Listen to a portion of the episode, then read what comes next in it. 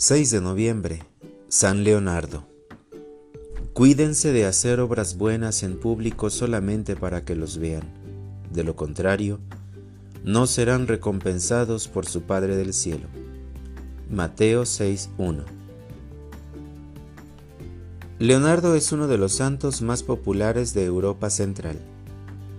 Nació en Galia a finales del siglo V en una familia de nobles.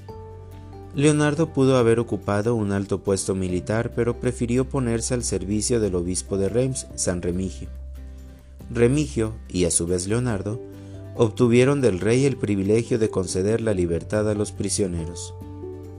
El rey quiso también darle un episcopado a Leonardo, pero él prefirió retirarse a una ermita. Un día, el rey Clodoveo pasó en un viaje por la ermita de Leonardo, y en ese momento la reina entró en parto. Las oraciones y cuidados de Leonardo ayudaron a que todo saliera bien y como retribución, el rey le obsequió todo el territorio que pudiera recorrer en burro. Así surgió toda una ciudad alrededor del oratorio de Leonardo en honor de la Virgen. Leonardo optó por el camino de la paz en algunas profesiones o posiciones en la vida, a veces la convicción cristiana obliga a cambiar el rumbo de la acción. Para Leonardo, el servicio tomó el lugar de las armas.